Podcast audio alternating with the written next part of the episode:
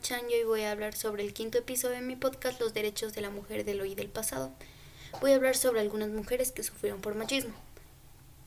Dolores Ventimilla. Dolores Ventimilla de Galildo fue una poeta ecuatoriana, nació en el año 1829 en Quito y falleció el 23 de mayo de 1857 en Cuenca.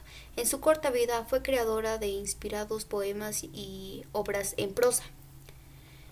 El fracaso en su matrimonio y su pensamiento avanzado para la época marcarían su vida y su obra literaria. Fue una luchadora contra los prejuicios de la época, recibió duros ataques por su posición en contra de la pena de muerte, y a pesar de sus hijos y de la fortaleza que parecía tener en medio de una sociedad machista, vencida por las penas y los fracasos, se suicidó.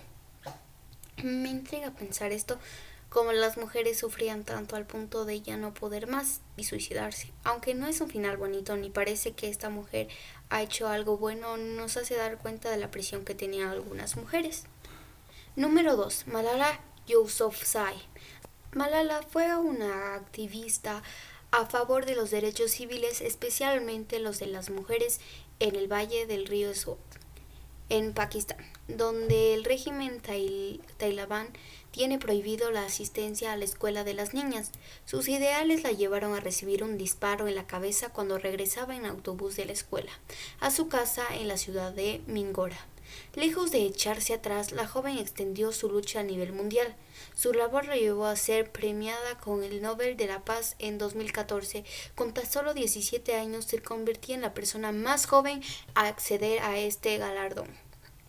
Y aquí otro ejemplo. Vaya que las mujeres seguimos luchando. Me sorprende tanto cuánto ha sufrido la mujer. Y no solo la mujer, los hombres también han sufrido muchas cosas, pero no creo que sea algo normal de su día a día. ¿Por qué hacen esto? ¿Qué somos para que nos traten como objetos? Y este fue el quinto episodio de mi podcast. Espero te haya gustado y espero encontrarte en el próximo episodio. Gracias.